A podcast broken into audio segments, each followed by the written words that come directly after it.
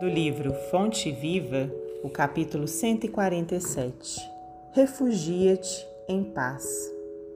Havia muitos que iam e vinham e não tinham tempo para comer.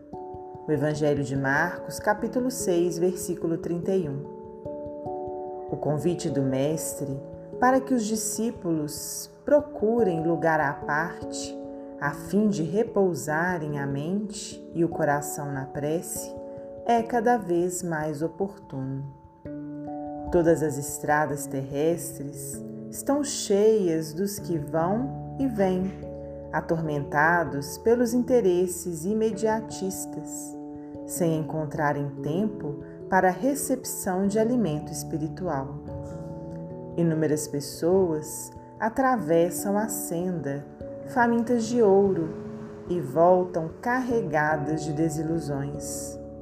Outras muitas correm às aventuras, sedentas de novidade emocional, e regressam com o tédio destruidor. Nunca houve no mundo tantos templos de pedra como agora para as manifestações de religiosidade, e jamais apareceu tamanho volume de desencanto nas almas. A legislação trabalhista vem reduzindo a atividade das mãos como nunca. No entanto, em tempo algum surgiram preocupações tão angustiosas como na atualidade. As máquinas da civilização moderna limitaram espantosamente o esforço humano. Todavia, as aflições culminam presentemente em guerras de arrasamento científico. Avançou a técnica da produção econômica em todos os setores, selecionando o algodão e o trigo por intensificar-lhe as colheitas. Mas, para os olhos que contemplam a paisagem mundial, Jamais se verificou entre os encarnados tamanha escassez de pão e vestuário. Aprimoraram-se as teorias sociais de solidariedade e nunca houve tanta discórdia. Como acontecia nos tempos da permanência de Jesus no apostolado, a maioria dos homens permanece no vai e vem dos caminhos entre a procura desorientada e o achado falso, entre a mocidade leviana e a velhice desiludida, entre a saúde menosprezada e a moléstia sem proveito, entre a encarnação perdida e a desencarnação em desespero.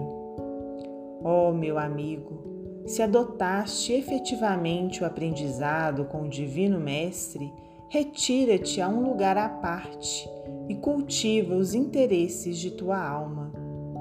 É possível que não encontres o jardim exterior que facilite a meditação, nem algum pedaço de natureza física onde repouses do cansaço material.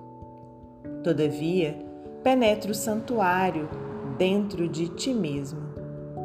Há muitos sentimentos que te animam há séculos imitando em seu íntimo o fluxo e o refluxo da multidão.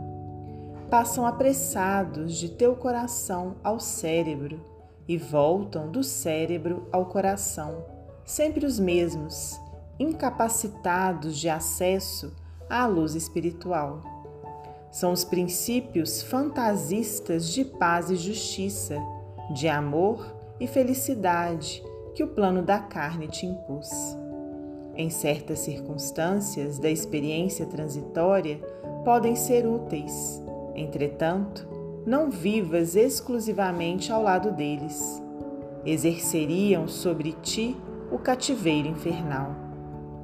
Refugia-te no templo à parte, dentro de tua alma, porque somente aí encontrarás as verdadeiras noções da paz e da justiça do amor e da felicidade reais a que o Senhor te destinou. Emmanuel, psicografia de Francisco Cândido Xavier.